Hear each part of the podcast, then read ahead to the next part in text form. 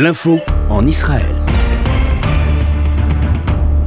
Et l'on en vient en effet à l'actualité euh, israélienne, marquée par un attentat euh, meurtrier, attaque au couteau qui a fait euh, deux morts. Hier, un soldat israélien a été tué et hier, trois autres Israéliens, deux soldats et un civil étaient grièvement blessés. C'est ce civil, un rabbin de 47 ans, qui a succombé à ses blessures ce matin. L'attaque a eu lieu au carrefour d'Ariel, dans le nord de la Cisjordanie. Le Palestinien a d'abord attaqué au couteau un soldat avant de s'emparer de son arme et tiré sur des véhicules qui circulaient donc euh, dans cette zone. Nous retrouvons à Jérusalem notre correspondante Cathy Bisraor. Cathy, bonjour. Bonjour Jonathan. Alors ce n'est pas euh, tant euh, cette attaque au couteau qui est une nouveauté, si l'on peut dire, dans l'actualité israélienne, mais plutôt aujourd'hui ce qui questionne, c'est l'identité de ce terroriste palestinien qui a depuis été tué. c'est qu'il était vierge de toute radicalisation selon les services de renseignement. Oui, exactement. Alors qu'au début, on pensait véritablement, parce qu'il y avait eu des revendications du Hamas, qu'il s'agit d'un terroriste qui était lié au Hamas. Or, pas du tout.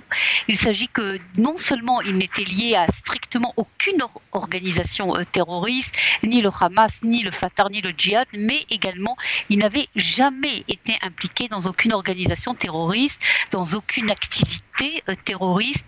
Et euh, c'est évidemment toute la problématique de ce type d'attentat qui est quasiment impossible euh, à euh, déjouer lorsque vous avez euh, un beau matin un Palestinien qui se lève et qui décide d'aller tuer des Juifs et qui est strictement inconnu des services de la sécurité. Est-ce que c'est pour cette raison, à cause de ce profil précisément, que cet attentat tente d'être récupéré par différents groupes palestiniens depuis hier il a immédiatement été en effet euh, récupéré aussi bien par des organisations terroristes qui sévissent dans Cisjordanie, mais surtout par le Hamas.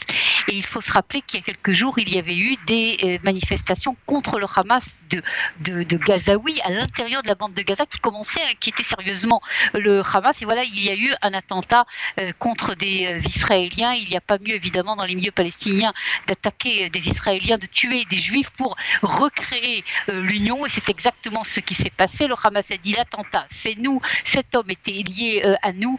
Et on a vu du jour au lendemain toutes ces manifestations anti-Hamas disparaître. au contraire, des manifestations sont distribuées, des confiseries, des bonbons euh, en l'honneur de ce euh, terroriste soi-disant lié au Hamas. Et récupération, il faut bien le dire aussi, Cathy, côté israélien, par différents candidats qui sont en pleine campagne électorale. Et notamment par euh, la candidate, la ministre de la Culture, euh, Miri Rega. Il faut dire tout de suite, euh, Jonathan, que ces récupérations politiques ont été très critiquées, aussi bien d'ailleurs par la gauche que par la droite, toutes tendances politiques confondues. On ne peut pas récupérer sur la scène électorale, même si les élections sont, et surtout si les élections sont dans quelques semaines, dans quelques jours à peine, un attentat aussi dramatique où deux Israéliens sont tués et un autre lutte encore pour sa vie et donc cette récupération et ces attaques euh, politiques que l'on a entendues de Miri Regev au lieu de servir euh, le Likoud ont certainement desservi euh, le parti au pouvoir. Mmh, l'opposition pointe là encore le risque de mélange des genres en cette période particulièrement crispée qui représente une campagne électorale puisque Benjamin Netanyahu s'apprête à recevoir à Jérusalem Mike Pompeo, le chef de la diplomatie américaine. Alors, est-ce lié à la campagne ou au plan de paix qu'on annonce, plan de paix de Donald Trump Il y a énormément évidemment de sujets de coopération, de consultation au quotidien entre les États-Unis et Israël. Vous avez raison de rappeler la fameuse affaire du plan de paix euh, de Donald Trump, dont personne connaît encore une fois. Nous l'avons répété à plusieurs fois dans ce journal exactement de quoi il s'agit, le contenu. Est-ce que véritablement il y a un contenu qui est clair et net euh, à l'heure où nous diffusons? Ce n'est même pas sûr. Mais l'évaluation est que ce voyage de Pompeo a en effet un lien avec ce plan de paix en préparation que Donald Trump a déjà annoncé qu'il présente présenterait au lendemain euh, des élections, qui n'a pas voulu faire de ce plan de paix un enjeu électoral israélien.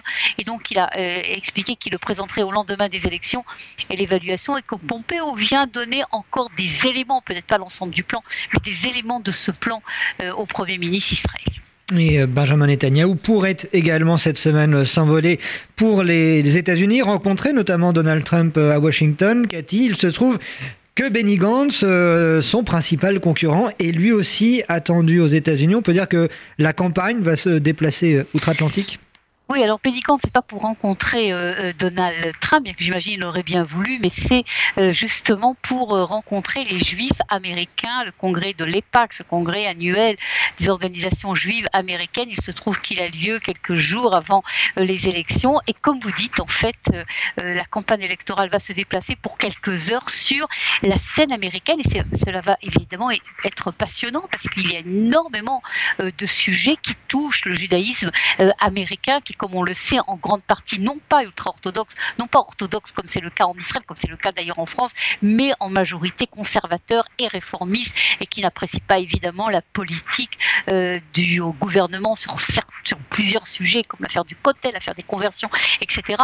Et, donc euh, ces sujets seront certainement soulevés. Mais l'évaluation est que aussi bien Benjamin Netanyahu que Benny Gantz seront ovationnés, c'est la tradition, euh, par le judaïsme américain euh, qui ne veut pas prendre risque au cas où on ait des surprises et que Benny Gantz devienne le prochain Premier ministre de l'État d'Israël. Et pour euh, conclure, Cathy, cette euh, campagne électorale en chiffres, que donne-t-elle? Alors il y a une évolution par rapport euh, à la semaine dernière, euh, Jonathan, où vous vous rappelez, on avait donné des sondages euh, qui montraient d'une manière très claire que le parti de Benny Gantz et la PID, cette réunification, avait pour la première fois permis d'avoir véritablement un concurrent sérieux au Likoud. Il dépassait le Likoud de 8 à 10 sièges. Eh bien, on revient dans les trois derniers sondages qui sont publiés depuis 24 heures à une égalité entre le Likoud et le parti de Benny Gantz et de Yair Lapid, à savoir et au niveau des blocs une majorité claire pour le bloc de la droite. En clair, si les élections devaient se dérouler aujourd'hui selon ces sondages, le Premier ministre resterait le Premier ministre actuel, à savoir Benjamin Netanyahu. Merci Cathy Bissra pour toutes ces précisions apportées euh, depuis euh, Jérusalem.